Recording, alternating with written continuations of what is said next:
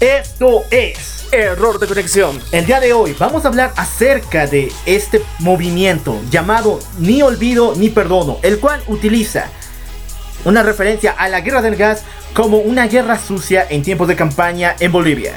También hablaremos sobre la guerra por el control de Wikipedia que está ocurriendo entre Taiwán y China.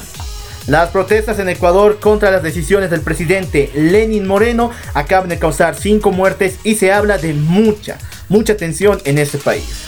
Y por último hablaremos sobre la ley Mordaza, una violación a la libertad de expresión que se está expandiendo hasta Latinoamérica. Esto y más en Error de conexión. El ser humano en la está conectado a todos los medios existentes. Pero la desinformación es nuestro pan de cada día. Pero existen momentos en los cuales la acción es clara, donde la verdad es clara. A estos momentos se denomina error de. Bienvenidos a la verdad sin filtro.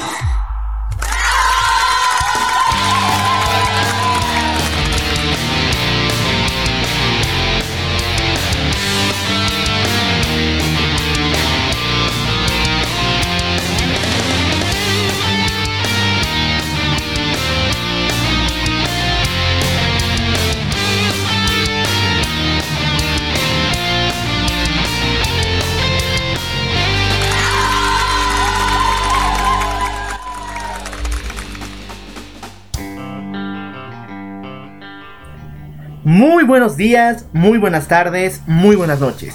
Yo soy el Loco Alf. Y yo soy Maniac. Y esto es Error de conexión. Y bueno, dando la bienvenida al mes de octubre en su segunda semana. Y queremos empezar dando nuestras felicitaciones al actual ganador del Premio Nobel de la Paz, ¿verdad? El joven conocido como Abiy Ahmed Ali, quien es el primer ministro de Etiopía en alcanzar este premio. Durante las últimas semanas se ha celebrado los premios Nobel donde hemos visto el desarrollo de diferentes investigaciones científicas las cuales han y nos vislumbran un futuro bastante agradable. Realmente estamos evolucionando en el área de la ciencia y también en la promoción de la paz para la sociedad en general, que en serio que nos hace falta. Pero bueno, pasando de estas noticias que son bastante alentadoras, vamos a entrar al panorama local. Nosotros vamos a hablar en esta ocasión de nuestro país precisamente. Pero antes queremos recordarles que ustedes pueden escucharnos en diferentes plataformas. Estamos en Spotify, Radio Public, Google Podcast, Apple Podcast, iBox, TuneIn y Castbox. En cualquiera de estas plataformas les pedimos que para que no se pierdan ninguno de nuestros episodios le den al botón de seguir. Y también pueden pasarse por nuestro canal de YouTube donde tienen el botón de suscribirse que de igual forma vamos a estar subiendo episodio tras episodio en esta plataforma. Sí, pero antes de entrar a la cartelera de noticias que tenemos, tenemos que mandar una, un hermoso saludo y felicitaciones a todas las mujeres bolivianas en su día que se festejó el 11 de octubre. Precisamente cada una de esas mujeres empoderadas que realmente está buscando realizar un cambio en la sociedad actual pese a tanta ola de feminicidios que ha existido durante los últimos meses Aún así, se están parando frente, están protestando y están buscando que se hagan valer sus derechos y en serio se merecen un fuerte aplauso. Sí, y también tenemos que recordar que tenemos una entrevista muy especial hablando del feminismo y de la importancia de este en la actualidad. Claro que sí, agradecemos nuevamente a Vale por esta grandiosa entrevista, espero que sea del agrado de todos ustedes donde abordamos mucha de esta temática. Y bueno, ahora sí, damos despliegue a todas las noticias que sucedieron esta semana. Vamos a empezar con eh, noticias completamente tensas y un poco trágicas. Ya que como ustedes saben nos encontramos en un tiempo de reflexión, de recordar este conflicto que sucedió en Bolivia, conocido como la Guerra del Gas. También conocida como el Octubre Negro, precisamente por las múltiples muertes que se presenció y se vivió a causa del gobierno de Gonzalo Sánchez de Lozada precisamente en el cual eh, sucedieron conflictos sociales muy fuertes y que lastimosamente en la actualidad se están utilizando como bandera de campaña política. Vamos primero por los hechos. El movimiento al socialismo se postuló como respuesta siempre en contra de lo que pasó en la guerra del gas. Desde sus inicios, tras nacionalizar YPFB, siempre ha resaltado ese punto de que ahora para adelante los bolivianos somos dueños del gas. Pero tenemos que hacer un poco de hincapié en los hechos que desencadenaron en la guerra del gas. Como ustedes saben, el presidente eh, Gonzalo Sánchez de Lozada fue elegido en dos temporadas, en dos mandatos aquí en Bolivia. El primero, por los años 90, estuvo lleno de esperanza e ilusión, ya que él planteó la reforma educativa, que por muchos años estuvo acompañando la, crianza de los niños hasta que se consideró completamente obsoleta. Y yo concuerdo con ello. Siguiente. Esta nueva medida del gobierno actual, que se conoce como la renta dignidad, es una remasterización de la medida que tomó el, presidente Gonzalo Sánchez de Rosada, conocido como el Bono Sol. También tenemos que hablar de los subsidios que se daban a la mujer y muchas otras cosas que se están arraigando en la actualidad y que son eh, inspiradas en el trabajo, podríamos decirle, en el mandato del presidente eh, Sánchez de Rosada.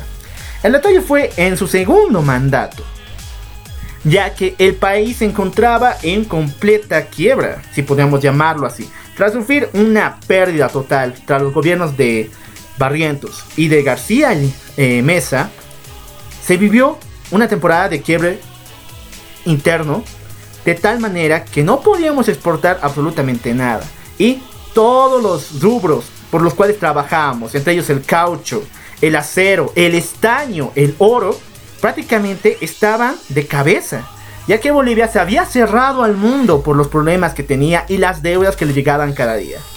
Si bien la respuesta a todo este problema que dio el presidente eh, Sánchez de Osada fue completamente oscura, supuestamente sería el único, la única forma en la cual Bolivia podría volverse a realzar. ¿De qué se trataba esta opción? La cual desencadenó los hechos de Octubre Negro. El presidente Sánchez de Lozada hizo una negociación con, el con mandatarios del presidente del país de Chile, en el cual iban a lanzar una regularización total de la venta de hidrocarburos, pero esta de tal forma que haríamos al gobierno chileno parte y casi decir dueño de los recursos naturales de Bolivia, entregándoles no solamente como materia prima, sino también los derechos de abastecimiento y también de búsqueda en nuestro territorio.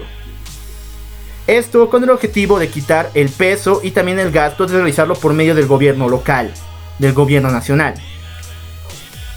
Tal fue la decisión, tal fue la magnitud de todo este problema, que pasando días, muchas personas, entre ellos movimientos sociales de, de la ciudad del Alto, se alzaron en protesta contra el gobierno y las decisiones que estaban lanzando. Entraron en protestas internas día tras día. Pero la guerra inició en febrero del año 2003 cuando estudiantes del colegio Ayacucho, y esto inspirado por sus maestros y por varias personas de movimientos sociales cercanos, lanzaron piedras en contra del Palacio de Gobierno en señal de protesta contra estas decisiones. Las medidas fueron tomadas de la peor manera. Muchos estudiantes fueron completamente golpeados por agentes de policía. Pero la mecha fue encendida. Esto levantó un sentimiento de odio contra las decisiones que estaba tomando el presidente Lozada.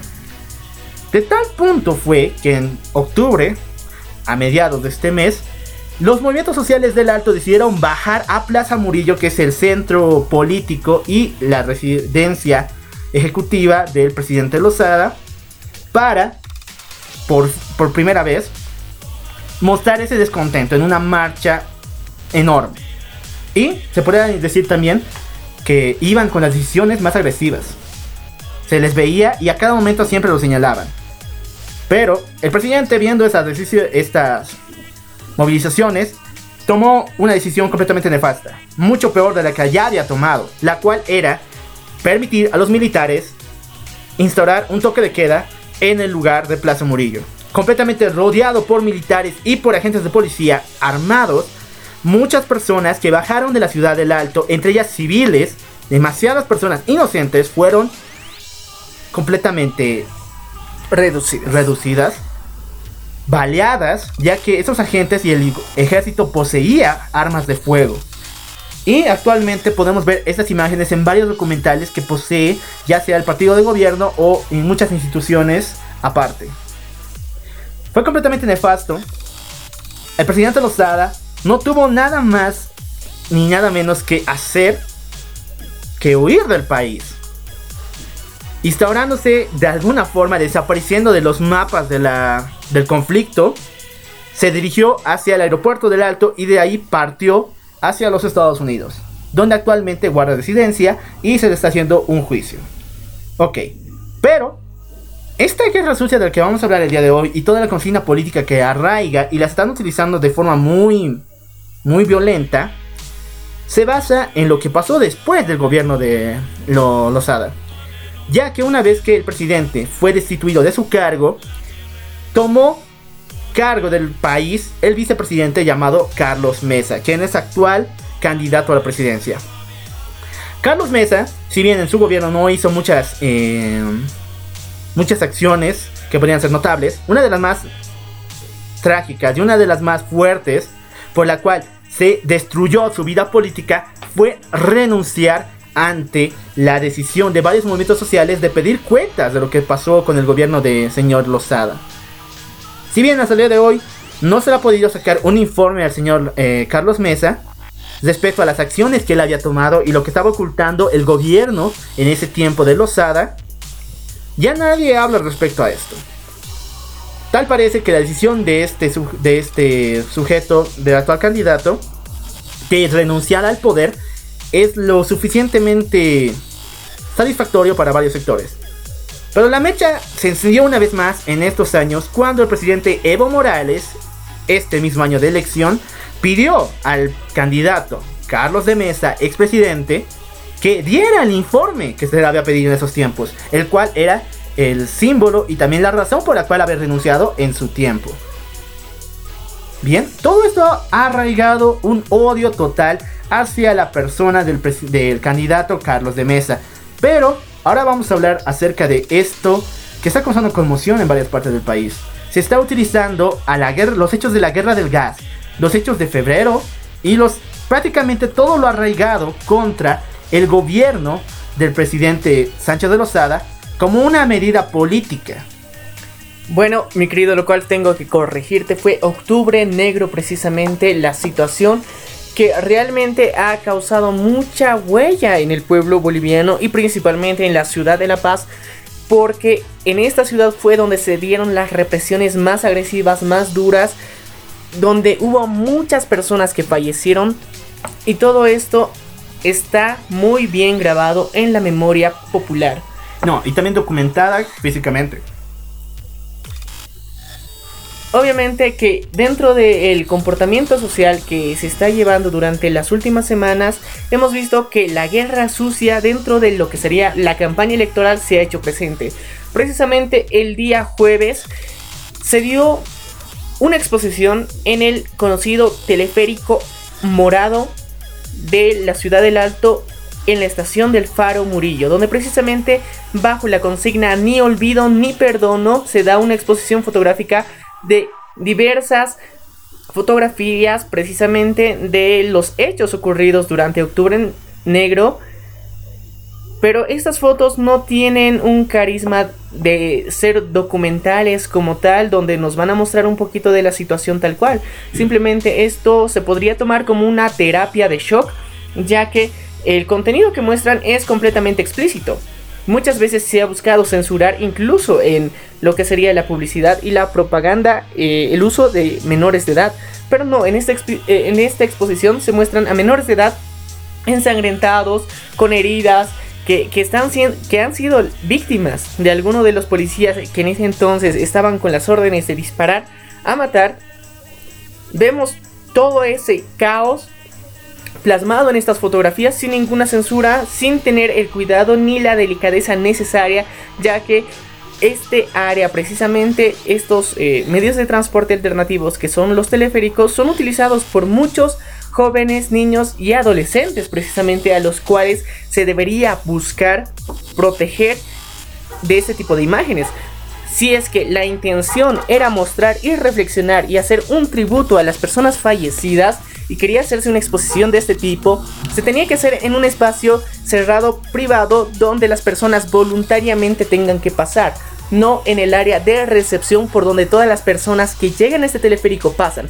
Este fue uno de los muchos detonantes que en la actualidad están funcionando como guerra sucia, principalmente porque realmente no se puede jugar con la memoria tan frágil de un país en una situación tan caótica como se lo ha vivido. Es una situación completamente traumática la que está en la memoria de todo el país como tal y sobre todo en la ciudad del Alto porque se vivieron enfrentamientos muy duros. Realmente todo esto ha generado unos traumas que muchas personas hasta ahora no se han podido recuperar ya que han perdido a seres queridos.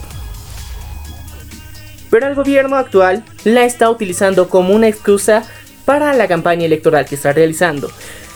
Es una completa bajeza en mi punto de vista es una completa bajeza utilizar esto como excusa para desprestigiar a uno de los candidatos.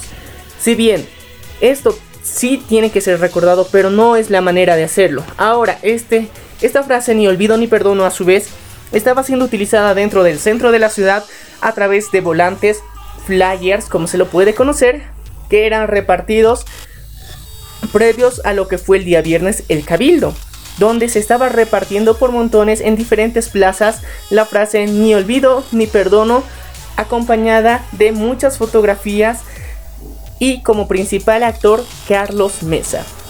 Ahora, yo llego a una cuestionante dentro de todo esto, que obviamente es una guerra sucia muy clara, muy significativa y señalando directamente a la hora candidato a la presidencia Carlos Mesa, donde realmente eh, si esta persona hubiera llegado a un punto de sentir la culpa y asumir todo este peso que realmente de todos los hechos que sucedieron, hubiera hecho lo que eh, en su momento Gonzalo Sánchez de Lozada hizo, irse del país.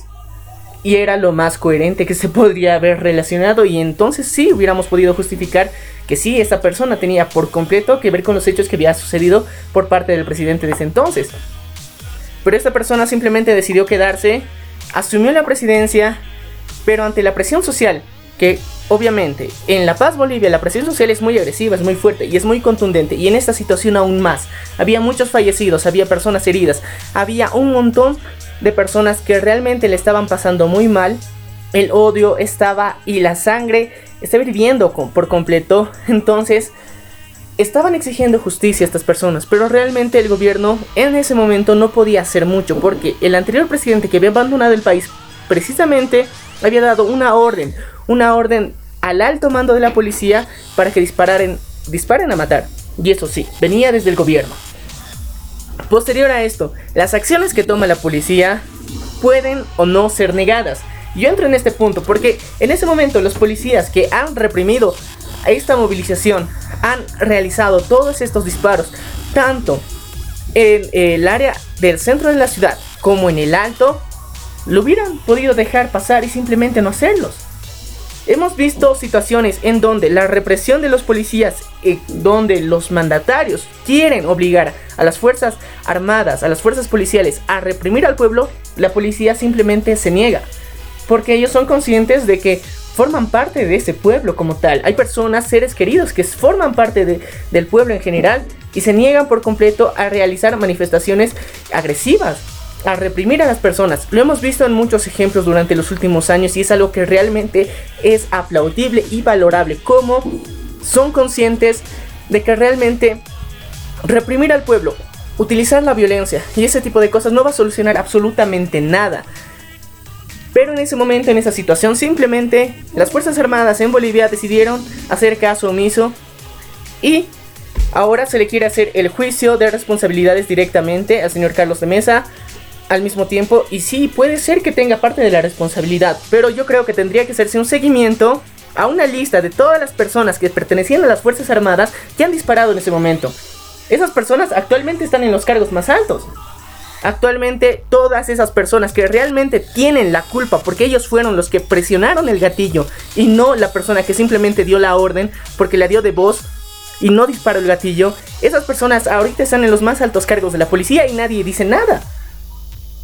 ¿Quién ha pensado en culpar a los policías realmente? Ellos sí tenían la culpa, ellos dispararon, ellos hicieron la represión como tal y realmente tantos años han pasado y ni una persona ha puesto los ojos en la policía, en las Fuerzas Armadas, que fueron los que realmente hicieron el daño.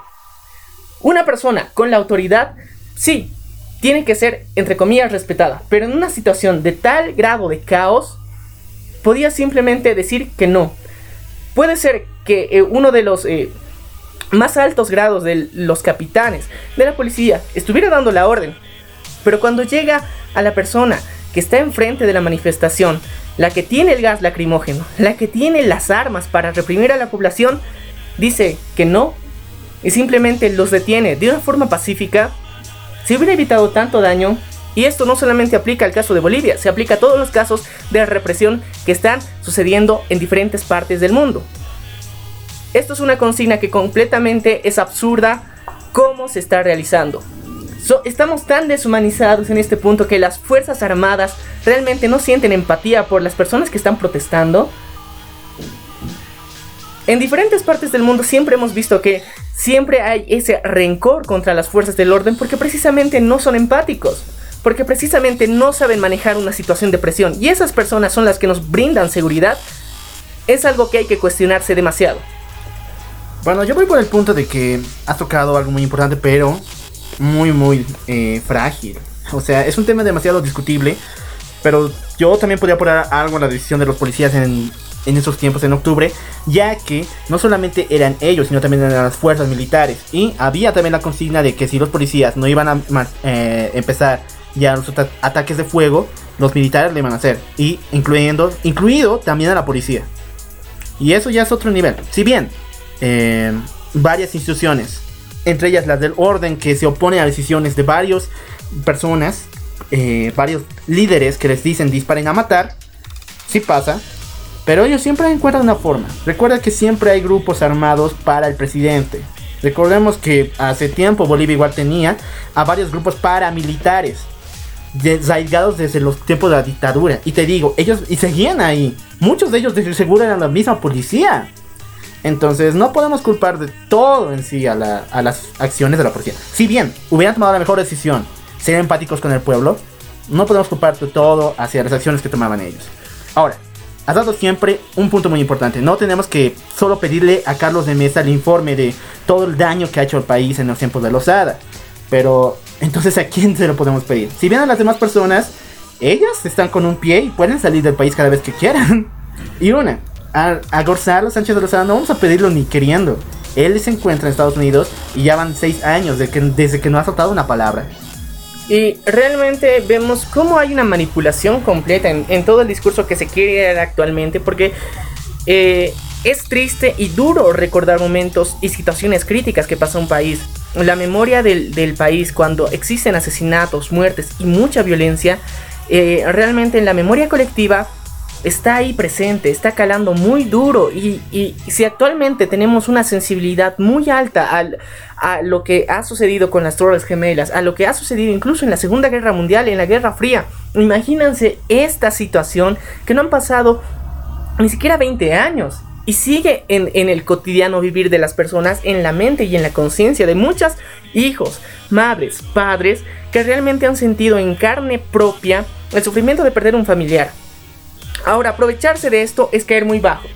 Aprovecharse de esta situación no puede ser sostenible para una campaña política porque esto es una completa manipulación. No se debe hacer esto en ningún país, en ninguna situación. Se debe aprovechar de personas que han sufrido solamente por fines políticos. Entiendo que la situación haya sido crítica. Entiendo que la persona que actualmente está en la palestra en la que quiere ser señalada con el dedo es Carlos de Mesa por un juicio de responsabilidades y sí, porque de un informe real de toda la situación, sí es necesario. Muchas personas, una vez que se dé esto, sí puede ser que se sientan en paz, que se sientan mejor, o puede ser que enardezca la furia. Pero toda esta situación tiene que ser conversada y tratada de una manera adecuada. No se puede sacar así de la nada simplemente volantes, exposiciones y también spots en todas las emisoras, en las cuales se ha comunicado de forma muy explícita de que los hechos de octubre negro fueron culpa de Carlos de Mesa. En ese momento él no era presidente. En ese momento había una persona que era superior a él en la cual tenía la decisión de controlar el país como tal, que era Gonzalo Sánchez de Lozada. Y él precisamente es uno de los principales sindicados y el que principalmente dio la orden. Si bien debajo de él hay un organigrama de personas por las que hubiera tenido que pasar eh, la información de todo lo que él planeaba hacer, no lo hizo así, simplemente huyó. Y es y en Bolivia y en La Paz Bolivia precisamente somos más que conscientes que yo en un helicóptero él solo, acompañado por su familia y con algunos militares que lo estaban resguardando. Toda esta situación es más que evidente.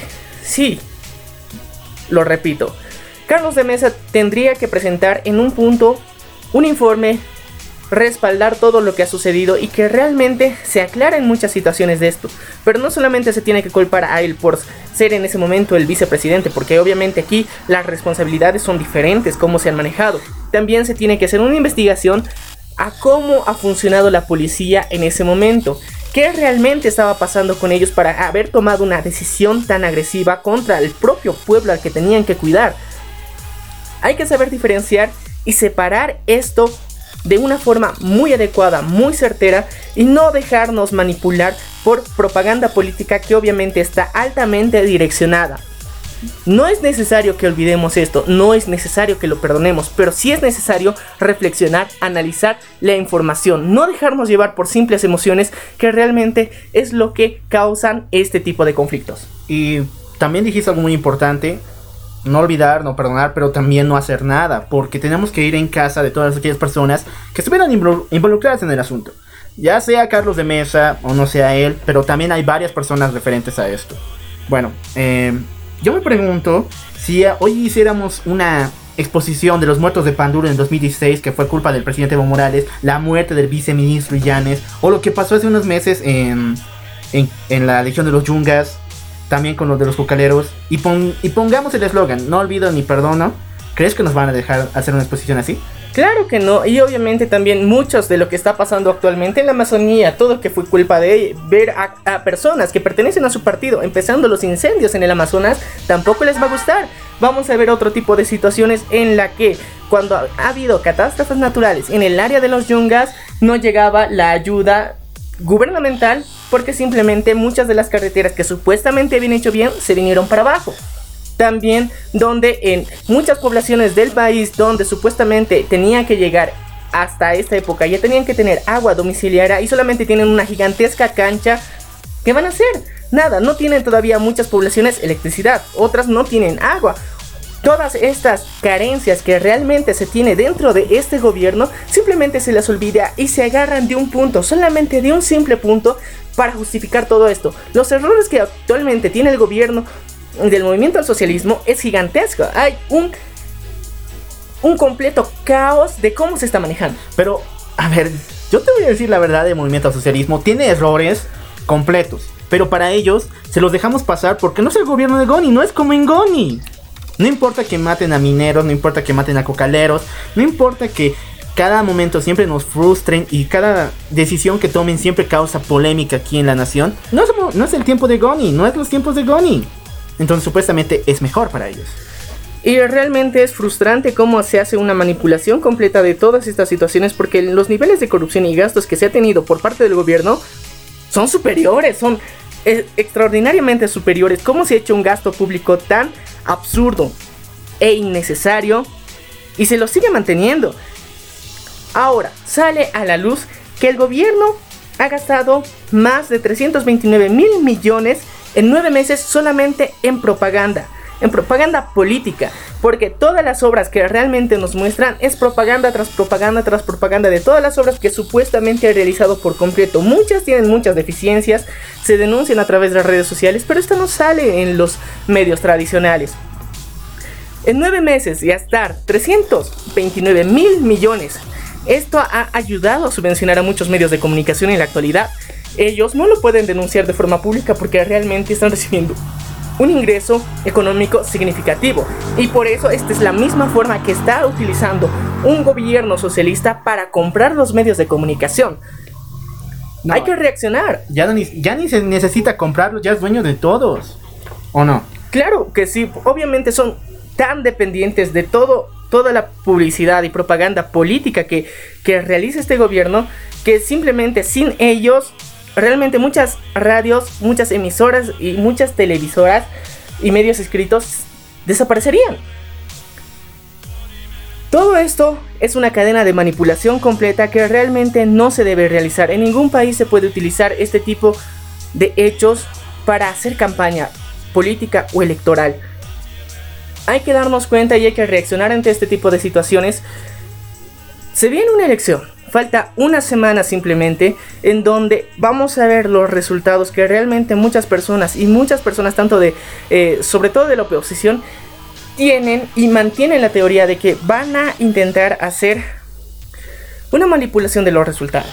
Van a intentar sabotear estas elecciones, van a cambiar los resultados y alterar porque obviamente la confianza en el Tribunal Supremo Electoral hace muchos meses que ya se perdió y solamente está en la población poder cambiar esta situación.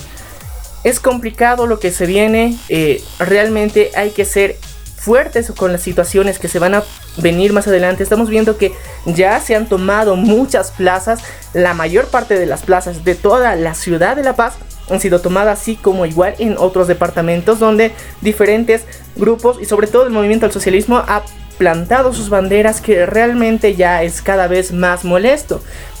Y hemos llegado a otro punto muy interesante también, en el que la oposición se ha ido a otro extremo.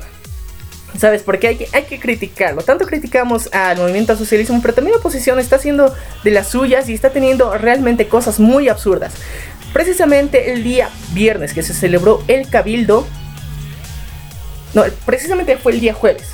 El día jueves se celebró el cabildo. Dentro de este... Eh, a las personas que se les escuchaba hablando en Aymara, y, se ha visto en las redes sociales más de una, una, ocasión en la que simplemente un reportero estaba entrevistando para un medio de comunicación que transmite en Aymara. Solamente por hablar en lengua Aymara se los tachaba de masistas. En serio, es tan absurdo solamente por hablar Aymara ser masista, por hablar un idioma perteneces a una corriente ideológica. Esto ya es absurdo. Hay que saber mantener y saber ser conscientes de lo que realmente se está proponiendo con todo esto. Es muy estúpido que personas que en esa situación ya tal vez estaban muy eufóricos porque técnicamente en este cabildo era un símbolo de protesta contra lo que fue el 21F, las elecciones en las que se dijo no a la reelección del actual presidente que se está postulando nuevamente. En esa situación, llamar masista a una persona que está hablando en Aymara es es estúpido. Lo más estúpido también es eh, pelearse por las obras. Ya que esta semana también el, candidato Oscar Ortiz denunció todas las acciones que estaba tomando el candidato Félix Pazzi. Y le estaba exigiendo de los informes respecto a la administración de la gobernación de La Paz. Si bien estos dos candidatos no tienen ni siquiera posibilidad de asomarse como referentes o como ganadores de estas elecciones, no tienen que pelearse entre ustedes por las obras, por los mínimos votos que van a obtener. Y también es muy absurdo eh, cómo técnicamente el candidato Félix Pazzi se estaba vanagloriando con obras que técnicamente eran su responsabilidad. Entonces, este el cargo que actualmente está ostentando es su responsabilidad. No puedes esperar que él no haga nada simplemente. Y además recordemos que varias de varias de las empresas que realizan estas obras son suyas. Son de su hermano, son de su familia. Entonces, no sé cómo pensarlo. Realmente es absurdo. También el senador Oscar Ortiz, que eh, también tiene una campaña de desprestigio tanto al señor Carlos Mesa y un odio profundo a Evo Morales, eh, también está haciendo de las suyas con eh, absurdas declaraciones que realmente muestran muchos huecos en su propuesta y también esa consigna de federalizar Bolivia sin tomar en cuenta el occidente boliviano puede ser un síntoma de xenofobia muy agresivo que realmente él no considera todo este tipo de situaciones simplemente lo que la mayoría y de su partido, que se encuentra fuertemente posicionado en el oriente boliviano, decide, él simplemente como ventríloco los viene replicando en este lado del país, como si supiera que nosotros no sabemos lo que significa este tipo de acciones. Lo peor de estas elecciones, y esto para finalizar este punto, es que es tendencial. Parece que estuviéramos en una guerra de tendencias entre lo extremadamente conservador que es la oposición contra lo que estamos alargando, que podría llamarlo como oligarquía eh, socialista. socialista. Entonces, esto no es nada nuevo, esto no va, ninguno por los dos frentes va a favorecer al país. Y realmente es contraproducente, porque actualmente eh, uno de los candidatos que durante los últimos meses ha, tenido mucho, mucho crecimiento ha sido el señor Chi Hyun-chun, que realmente nosotros en su momento lo hemos criticado. Y sí, es digno de criticarse. Una persona con, este, con esta ideología realmente por este tipo de hechos en los que nos presenta una propuesta que rompe con los paradigmas de que las otras campañas políticas nos están presentando, es por eso que llama más la atención. Imagínate, es uno de los pocos de los pocos candidatos que no tiene un odio ferviente al más constante. Si bien en su momento ha dado declaraciones, pero no las viene replicando, sino viene manifestando más su propuesta actual. Entonces, solamente por ese simple hecho, ha empezado a ganar adeptos. Atención también. Entonces, realmente es cuestionable cómo se está manejando las elecciones en Bolivia. Se está tratando de buscar eh, golpes muy bajos entre cada uno de ellos y yo creo que ya basta de juego de niños. Reaccionen y maduren, por favor. Busquemos algo real, busquemos propuestas reales, honestas, justas y nuevas. Y nuevas precisamente para cambiar toda la situación actual que se está sufriendo en Bolivia, para mejorar la economía, para no tener un tan grande endeudamiento que actualmente se está consolidando para Bolivia. Es una lástima todo lo que se está viviendo, pero la decisión se van a tomar en urnas dentro de una semana y nosotros estaremos dando nuestra réplica de qué realmente hemos sentido y hemos visto que ha sucedido. Y esperemos lo mejor para Bolivia, para que haya un cambio y que si tú nos estás escuchando de cualquier otro país, Déjanos en comentarios qué te ha parecido todo este panorama tan catastrófico que podemos ver, eh, tan descontrolado, tan caótico realmente. Y por favor, te recomendamos que en ningún momento se utilice este tipo de situaciones crudas, de caos en una sociedad donde muchas personas han sufrido como consigna política. Bueno, también queremos recordar que tenemos un mensaje insta, instando al derecho del voto como tal. Y si tú eres de Bolivia y vives en otros países o también eres de ese país y te encuentras aquí, tendrías que darle un ojo. Claro que sí, y en serio te animamos a que cada persona en cualquier parte del mundo que te encuentres, por favor, haz valer tu voto. Es algo que se ha luchado muchos, muchos años para que lo puedas tener tengas la oportunidad de hacerlo. Y la decisión es tuya. Está en tus manos ayudar a la sociedad en la que estás viviendo, porque al fin y al cabo, tarde o temprano te va a terminar afectando y es necesario que entres en la reflexión de esto. Muchas personas eh, tratan de ser conservadoras en este, en este tipo de situación y se quieren abstener a votar. Y realmente es porque no se han informado en su momento, porque realmente no empatizan con ninguno de los candidatos. Pero en esa situación te recomendamos que simplemente reflexiones un poco más y veas que a la persona que realmente crees que puede aportar algo a la sociedad y va a mejorar todo ese panorama que se vive en cada ciudad, si está muy bien, que lo mejore aún más. Si está mal, que le dé un giro. Tienes que buscar una persona que realmente haga un cambio. Y bueno, vamos a pasar a otro tema que igual ha sido una especie de lucha, una guerra realmente. El fuego nunca acaba aquí en error de conexión y vamos a ir directamente hacia un conflicto que está pasando entre China y Taiwán ya que en las últimas semanas se ha visto que la página, el buscador de información conocido como Wikipedia, la enciclopedia más vista alrededor del mundo, han habido ciertos casos de edición respecto a la información de Taiwán, ya que en esta semana se informó que Taiwán era una provincia de China, lo cual ha generado un descontento total en los pobladores de ese país, ya que esto reanima el conflicto y también las decisiones que ha tomado el país y también recuerda los horribles hechos que hubo entre estos dos países. Eh, ha sido una guerra que dentro de la página de Wikileaks, en un día de Wikipedia precisamente, mil disculpas, dentro de este buscador, no, no precisamente buscador, la enciclopedia libre más grande del mundo, donde muchas personas eh, pueden aportar realmente la edición del mismo para aportar información para que las personas conozcan más en un día ha habido más de 62 ediciones en el mismo artículo con respecto a Taiwán. Y esto en múltiples idiomas. Y esto precisamente es lo que ha alarmado y se ha mostrado más que clara una guerra que se está viviendo de forma cibernética, pero al mismo tiempo social, entre lo que sería China y Taiwán. China, sí, como siempre, muy ambiciosa, está buscando otra vez tener el control de Taiwán, pese a que Taiwán ha buscado durante muchos años liberarse por completo de China, pero realmente China parece no renunciar a esta consigna.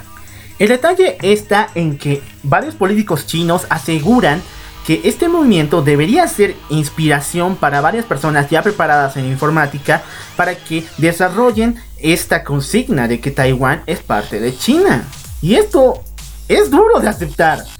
Prácticamente lo dijeron con palabras bonitas, todo armado, pero en síntesis es eso. Prácticamente ellos siguen con ese deseo de poseer a Taiwán. Y no van a dar un pie atrás. Van a seguir con esta consigna. Es cuestionable cómo se está buscando manipular también en, esta ocasión a Taiwán. Porque realmente eh, dentro de la independencia que actualmente están, han logrado y han conseguido, han conseguido también una fortaleza económica bastante significativa. Teniendo como vecinos a países que realmente se están mostrando como una potencia económica. Y un pequeño país como es Taiwán está mostrando una fortaleza en comparación a ellos y una aceptación y una libertad en comunicación, en prensa, una libertad como tal más significativa, porque recordemos que en China hay una censura completa dentro de los medios de comunicación, dentro de las propias redes sociales y todo esto generalmente está siendo un malestar y generando personas con muchos grados de ansiedad o también con una mentalidad muy cerrada. También han hablado acerca de la guerra política que se está librando en el buscador de Wikipedia, en la enciclopedia de Wikipedia, ya que dicen que varios términos entre ellos de la traducción del taiwanés al chino, son difamatorios contra las personas chinas de ascendencia china y también contra el gobierno de este. Prácticamente, si ponen algún adjetivo negativo contra el gobierno chino y la forma en que está manejando su país, va a ser llevado completamente a instancias del gobierno y van a tener que verificarlo y pedir a Wikipedia que lo cambien. Eh, tanto en el área de, de Taiwán, sobre todo, se encuentra eh, una de las subsidiarias de la enciclopedia de Wikipedia precisamente, la cual ha sido la, que principalmente ha notado estos cambios y ha podido informarlos. Gracias a todo esto, tenemos un panorama muy claro de todo lo que se está viviendo y que realmente China no está atacando solamente por un frente, está teniendo una guerra múltiple con diferentes países buscando siempre el control territorial o recursos naturales, tecnológicos y políticos, que realmente es muy constante la tecnología que se está gestionando ahí, está buscando ser cada vez más agresiva, incluso invasiva, con lo que realmente se ha denominado la guerra que se está sucediendo con los productos Huawei. Todo esto cada vez eh, nos preocupa un poco más porque la ideología que se maneja en China, la forma en la que se está gobernando, eh, las protestas que ha habido en, Hong Kong, que en su momento también lo hablamos, cada uno de estos muestra que realmente simplemente el gobierno está buscando callar a las personas que estén en contra de este gobierno y, y todos los enemigos que tengan como país o de ideología, de pensamiento, de cultura, los van a atacar. No, es que el gobierno chino no lo está tomando de esa forma, prácticamente no está tomando esa identidad como nación, sino lo está tomando solamente como Estado. Si alguien critica al gobierno chino, pues va a tener que vérselas con ellos. Pero mientras tanto, todas las agresiones a los derechos humanos que pasan igual en otros países, pues a ellos no les da menor importancia. Solamente está en la imagen del gobierno.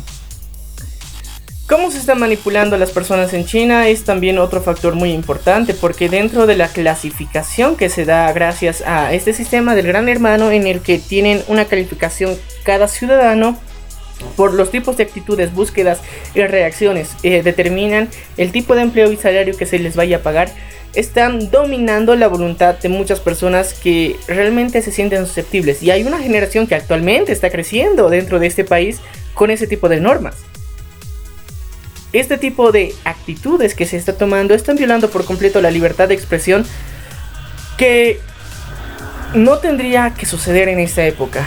Pero también tenemos la fuerza y la fortaleza que muchas personas dentro del mismo país de China, que por diferentes factores se tuvieron que quedar ahí, dan información útil.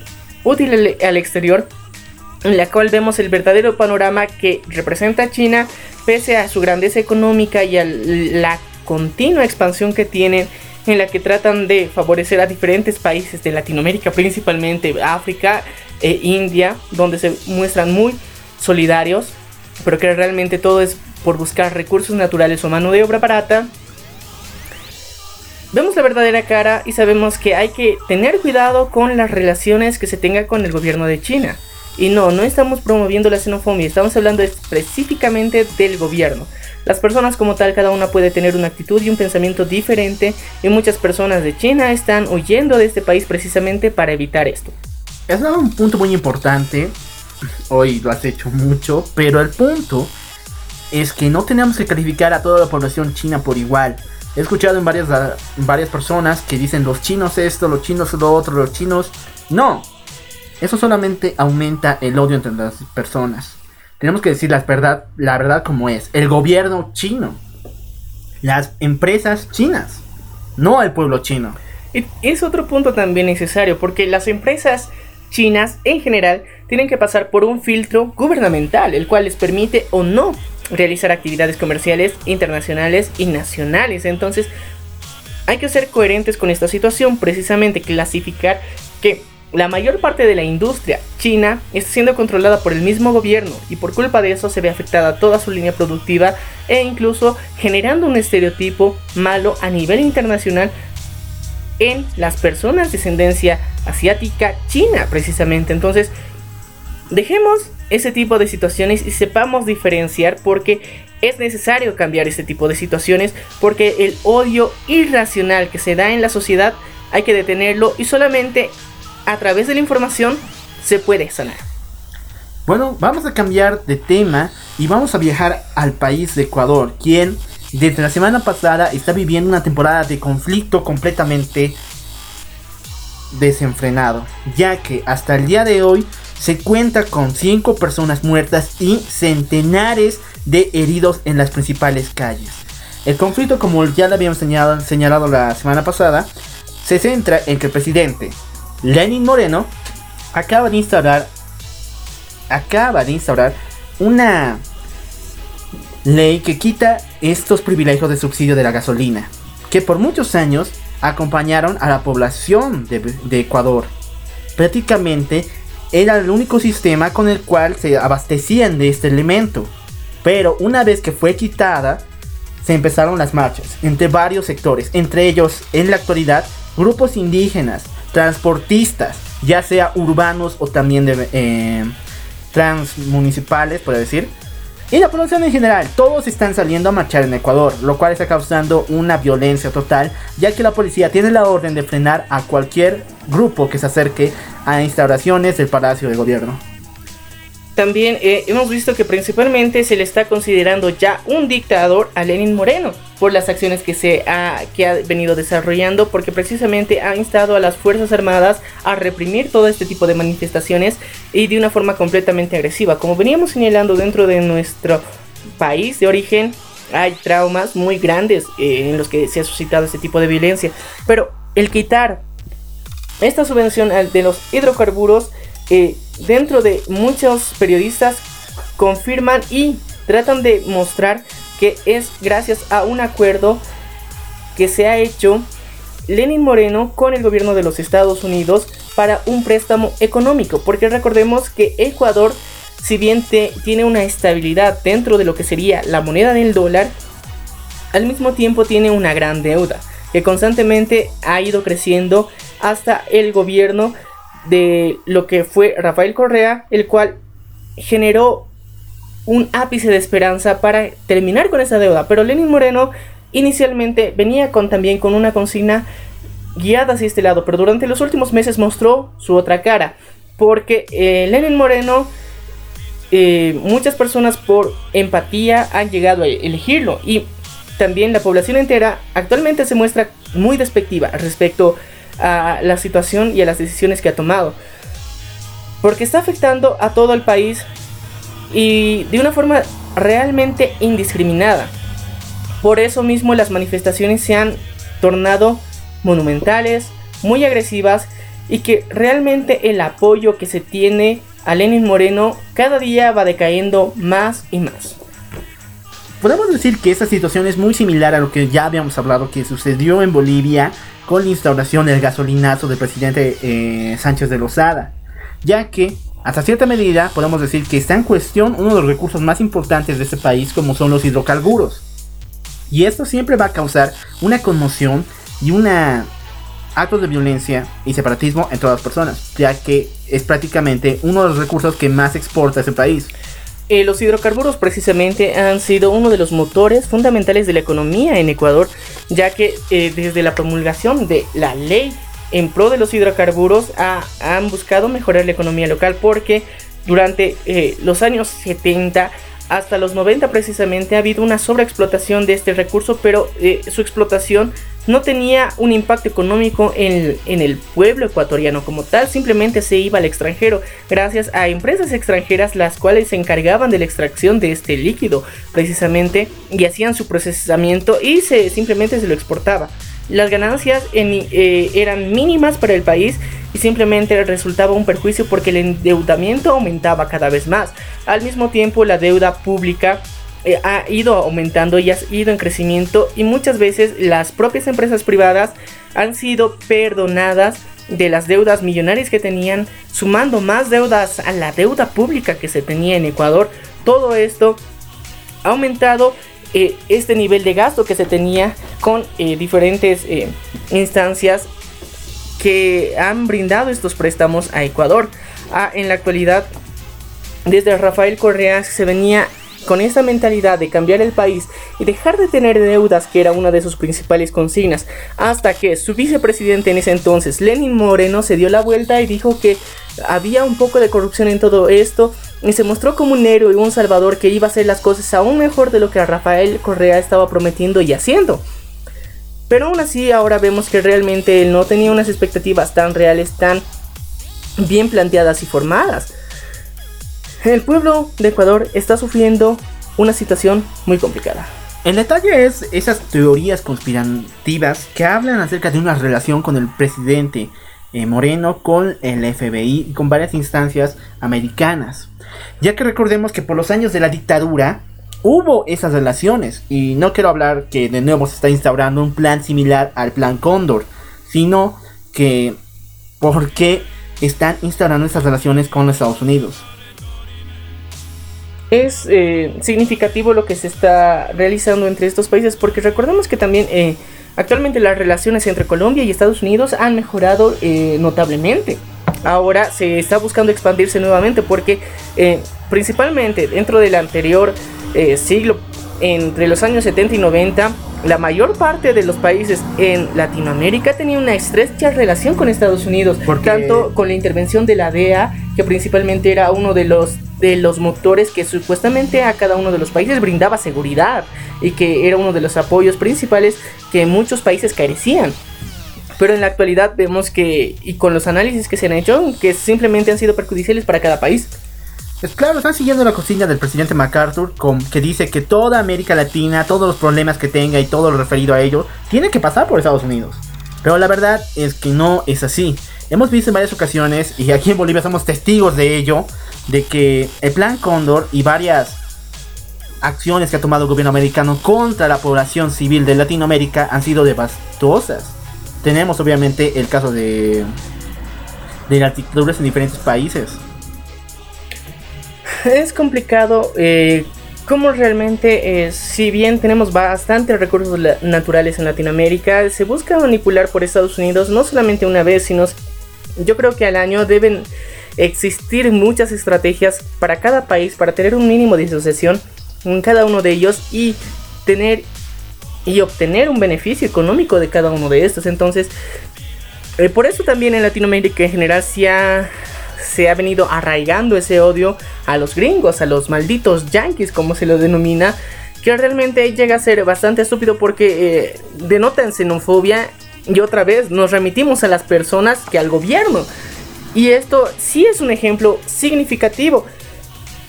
En Ecuador eh, muchas personas recuerdan el pasado de los 70 hasta los 90 que ha sido unas situaciones bastante complicadas las que han tenido que vivir constantes crisis, dictaduras, en las que eh, su economía se ha visto vilmente tambaleada pese a los recursos que tenían naturales en la época, en el momento. Y también ese es otro punto que realmente es muy triste, como en la mayor parte de los países de Latinoamérica vemos el petróleo como una de las principales y únicas salidas económicas que puede tener un país, porque esto permite un estancamiento y una no evolución en la economía ni en los diferentes productos que pueden llegar a desarrollar nuestros países como solamente fijamos como única salida el petróleo. Y esto... el gas, gas natural. Realmente los hidrocarburos en general han sido uno de los motores económicos principales de Latinoamérica, pero también los más perjudiciales, porque cada vez que existe una crisis referente al mismo, una caída en la bolsa, una caída en su precio, todos los países se ven altamente afectados y es por no diversificar nuestros recursos, nuestra industria. Y es simplemente un descuido de personas no informadas que llegan al poder y que simplemente deciden irse por lo más sencillo, por lo más fácil y no buscar soluciones alternativas que realmente pueden brindarnos un futuro más seguro y prometedor realmente. Bueno, tenemos que poner en reflexión lo que estamos hablando, ya que nuestros recursos naturales, principalmente los basados en los hidrocarburos, están causando el declive total de la economía en Latinoamérica. Y ya lo hemos visto en Bolivia y estamos viendo que está pasando en muchos otros países. Así que la decisión está en el pueblo. El gobierno va a seguir aferrándose en vender hidrocarburos porque es lo único que ellos quieren, lo único que saben vender. Les digo que la decisión está en nosotros, la decisión está en las personas que quieren instaurar nuevos rubros para exportar, las personas que quieren instaurar nuevas empresas, solamente depende de ellos. Porque el gobierno no va a hacer nada en ninguno de los países. Bueno, también otro de los sectores que dentro de lo que sería el Ecuador se han visto afectados es principalmente los indígenas, porque los territorios indígenas es otro tema que está en discusión. Precisamente eh, dentro de nuestra página en Facebook habíamos publicado un documental de Lethal Crisis, el cual nos muestra lo que se está sufriendo por las tribus indígenas que son pertenecientes al Amazonas, eh, a los cuales eh, personas que quieren estos territorios para lucrar con ellos, se los quieren arrebatar. Muchos han venido de forma agresiva a tratar de sobornar a los principales líderes de estos grupos indígenas o incluso a reprimirlos con violencia para que se alejen de estas zonas. Pero los indígenas se mostraban reacios y no pensaban renunciar a su territorio natal. Y las normas y las leyes ecuatorianas para la protección de pueblos indígenas es casi nula, porque realmente no hay una protección adecuada que se tendría que dar, porque estas personas sí realmente conservan la historia del mundo, ni siquiera solamente de un país del mundo, de una forma diferente, y son patrimonio de la humanidad. Pero lastimosamente, el señor Lenin Moreno no lo considera así, simplemente quiere explotar estos territorios tanto para explotación hidrocarburífera o para otros tipos de fines que muchas veces ni siquiera tienen que ver con el país. Así que es otro punto que realmente se tiene que ver con urgencia que realmente no solamente son las personas que están afectadas, sino grupos vulnerables realmente, que son los pueblos indígenas, los cuales se vienen afectados por la ley que se está aprobando, por el decreto 88.3 precisamente, el cual está muy direccionado a los pueblos indígenas que han sido otro de los motores de las protestas que se han dado aparte de la del de quitar la subvención a los hidrocarburos. Bueno, para finalizar este tema, hablo directamente al presidente Lenin Moreno. Bolivia ha pasado por lo mismo y ahí están los resultados. Una matanza arraigada a nuestra historia, un tiempo demasiado oscuro. ¿Realmente usted desea eso para su país? Póngase a reflexionar, por favor. Eh, realmente otra vez tenemos a Luis Almagro que eh, simplemente muestra el apoyo a Lenin Moreno por todas las eh, acciones que está realizando. Hemos venido criticando a Luis Almagro desde hace mucho tiempo porque realmente vemos una hipocresía en su discurso que realmente es, muy manipulable dependiendo del medio de comunicación en el que brinda el discurso y realmente se muestra a favor de gobiernos dictatoriales como el de Venezuela, como el de Bolivia y actualmente como el de Ecuador. realmente hay que darle un gran jalón de orejas a la OEA que permite tener voceros de ese tipo. Y bueno, vamos a cambiar y esta vez vamos a irnos a un tema un poquito más agresivo porque realmente vamos a reflexionar sobre algo que ha venido pasando desde el año 2015. Estamos hablando de la ley Mordaza, que tuvo su inicio fundamental en el país de España. Exactamente. Bueno, la ley Mordaza, principalmente llamado Ley de Seguridad Ciudadana, en referente a instauración de libertades, es una ley que se aprobó con la oportunidad de que las fuerzas del orden tomen medidas contra reuniones supuestamente violentas, manifestaciones violentas. Pero en la actualidad, la policía ha cambiado tanto estos aspectos que prácticamente cualquier manifestación, cualquier movimiento que se vea en, las calles puede ser considerada violenta y pueden actuar debidamente. Dentro de lo que es denominada la ley Mordaza, existió una campaña donde eh, cuando se hizo su aprobación en grande dentro de el Congreso de España, principalmente, los activistas decidieron simplemente dar otra forma de protesta. Y esto fue aplaudido a nivel mundial por eh, la forma en que se dio esto, porque se hicieron una protesta a través de hologramas.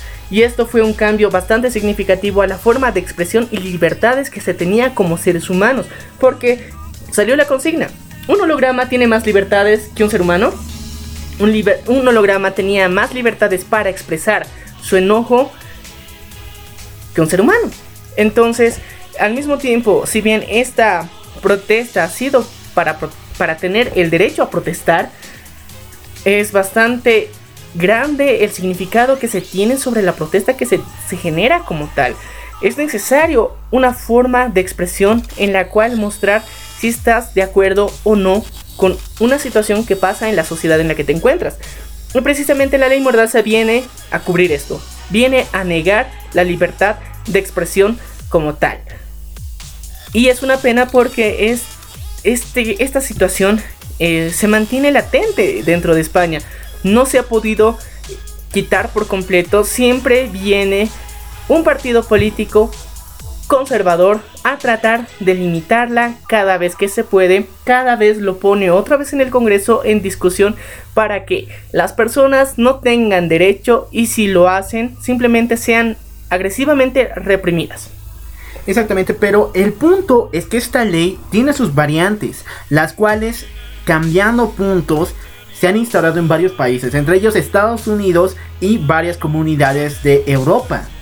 Solamente con decir que Estados Unidos ya tiene una ley parecida a esta, la cuna de la libertad, el país de, del sueño americano, es demasiado fuerte, ya que Estados Unidos está viviendo actualmente una guerra de razas una guerra de personas que están en conflicto y que están armadas. Entonces, estas medidas están causando más eh, represión y una consigna de peligro entre las personas. Realmente eh, mucho de lo que se ve en Estados Unidos es culpa de la paranoia colectiva que ha venido sucediendo gracias a los medios de comunicación durante tantos años.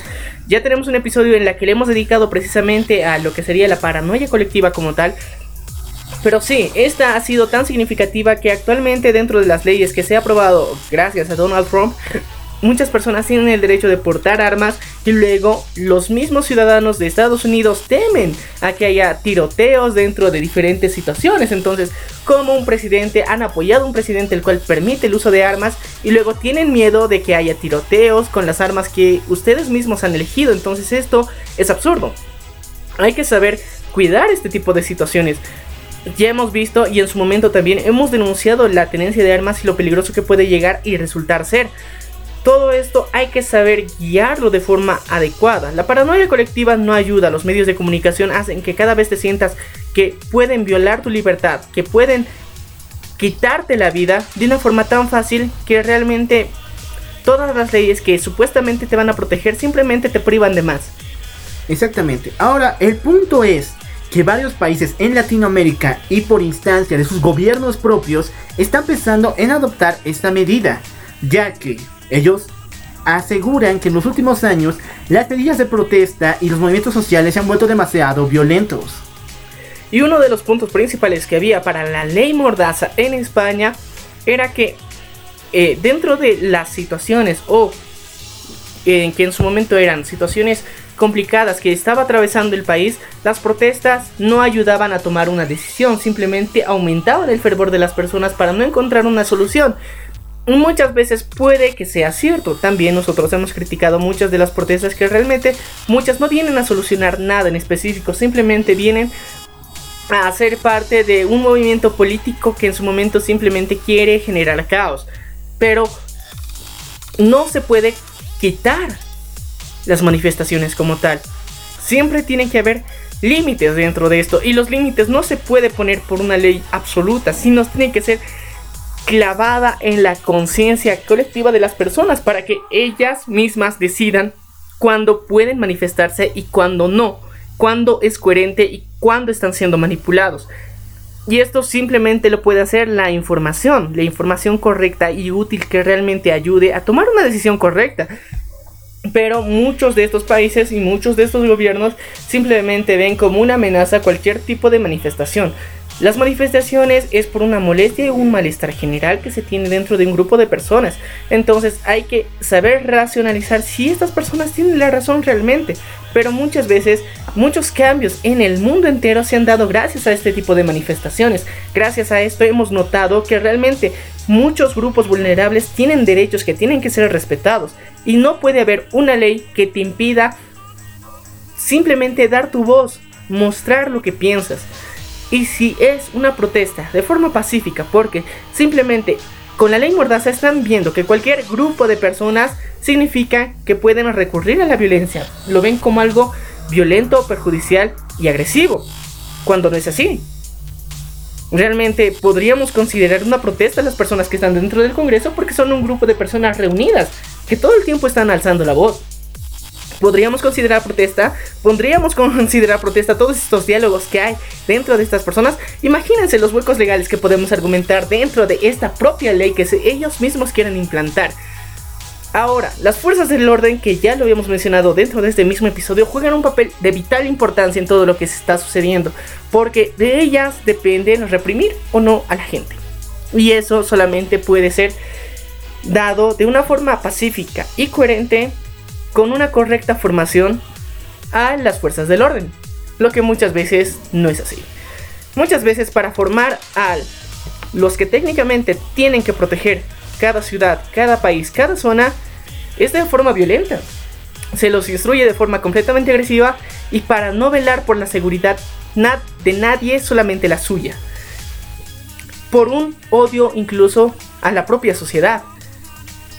No buscan cuidar y proteger, buscan destruir, dañar para mantener su empleo. También puedo dar otro punto respecto a la formación de los policías porque no solamente no se buscan a personas con los estándares positivos, con personas con una inteligencia emocional ya instaurada, sino en varios operativos policíacos, en varias fuerzas de choque, se está pidiendo a aquellas personas que ya tienen una gran instrucción militar o incluso paramilitar, personas que ya están incluidas en este concepto de la violencia excesiva. Es lo que ellos buscan para formar estos, estos escuadrones. Principalmente muchas de estas personas eh, se, se tiene demostrado bajo estudios psicológicos que tienen problemas mentales y problemas de control de ira. Imagínate personas con problemas, con una inestabilidad mental que les das el poder y un arma. Y un arma precisamente para poder utilizarla. Por eso nosotros también hemos criticado lo que ha venido sucediendo en Brasil. El, presidente Jair Bolsonaro dio libertad de disparar a matar a las Fuerzas Armadas. Todo esto, todas estas consignas que se están manteniendo, tanto con las fuerzas del orden, que no se tienen cuidado mínimo para que sean más humanas, no tienen inteligencia emocional. Y si quieres conocer más de inteligencia emocional, te invitamos a que escuches nuestra entrevista con Luis Muñoz, el cual nos ha dado un panorama más completo que realmente la vital importancia que tiene la inteligencia emocional para los líderes de la actualidad que muchos carecen realmente. Y las Fuerzas Armadas son uno de los principales grupos que tendrían que ser cada semana instruidos en mejorar la inteligencia emocional que tiene, en saber diferenciar las situaciones de caos, pero no, tienen que ser sumisos todas las Fuerzas Armadas y saber hacer caso y responder ante la autoridad de sus superiores. Y realmente este tipo de actitudes no benefician a ningún país, no benefician a ninguna sociedad. Se vienen durante ya milenios instaurando que la seguridad es la base de la seguridad es la sumisión. Y no es cierto, realmente no se puede vivir así. El libre pensamiento ayuda a mejorar la sociedad, ayuda a encontrar puntos y huecos en los que se está viviendo.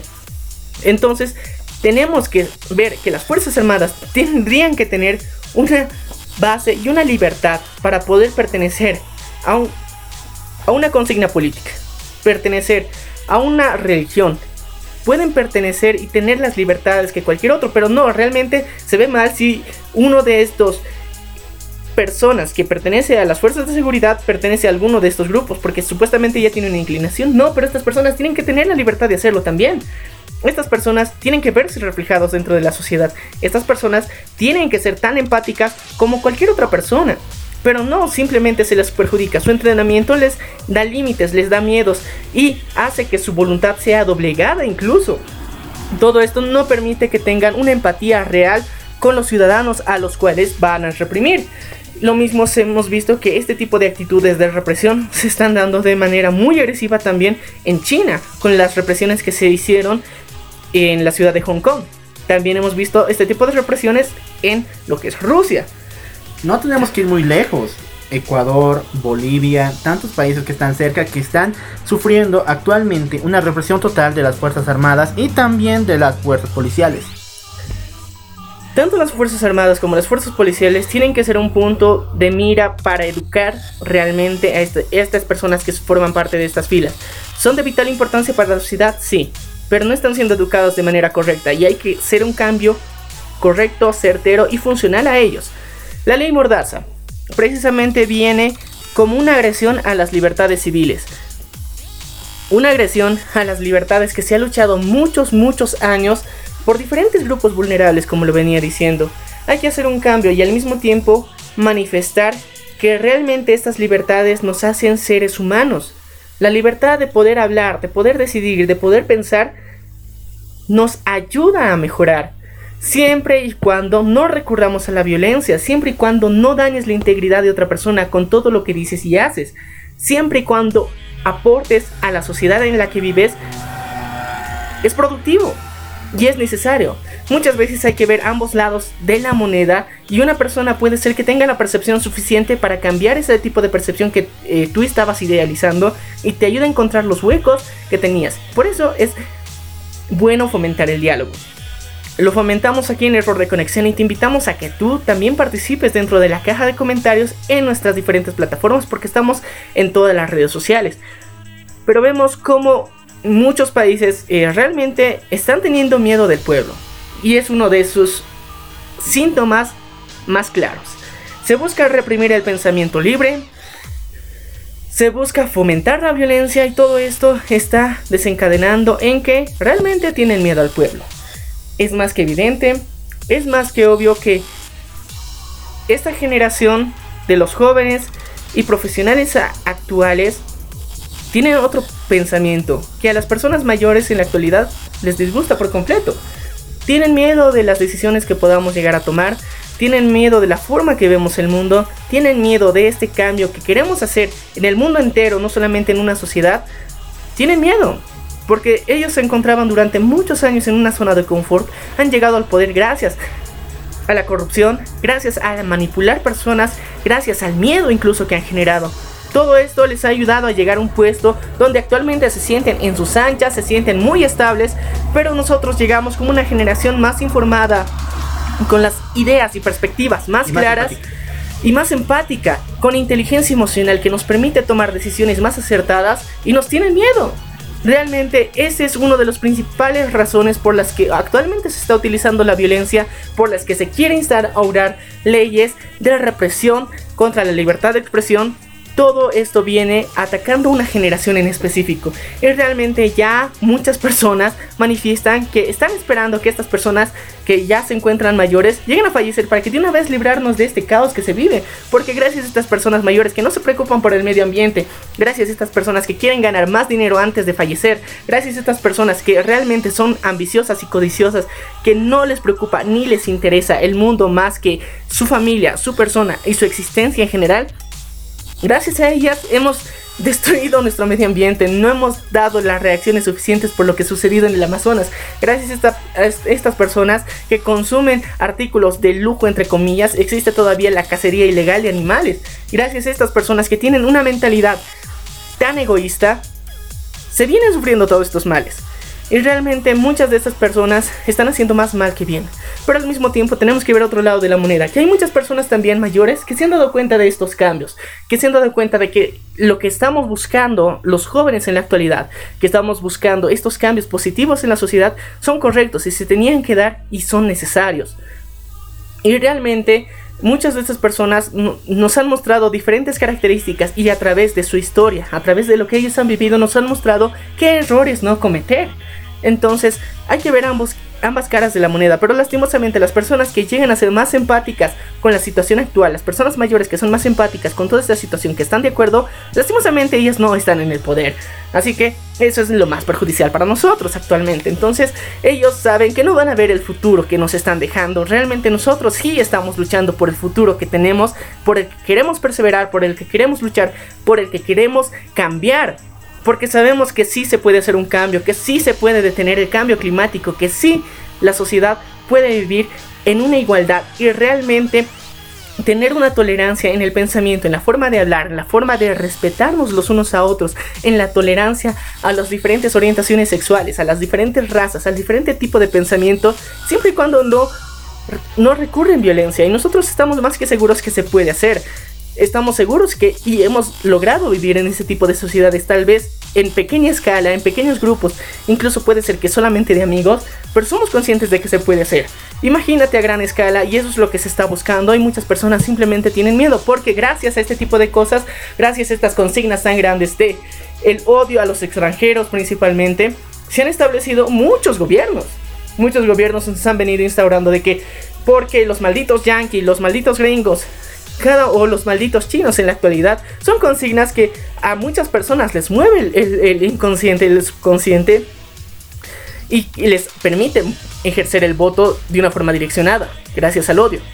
Pero hay una generación que dice, no, ¿por qué voy a odiar a una persona cuando realmente el problema es su gobierno, ni siquiera son las personas? Hay que cambiar este chip, hay que cambiar el panorama en el que actualmente se está viviendo. Realmente es muy perjudicial todo lo que está pasando. La ley Mordaza no puede ni debe establecerse en ningún país.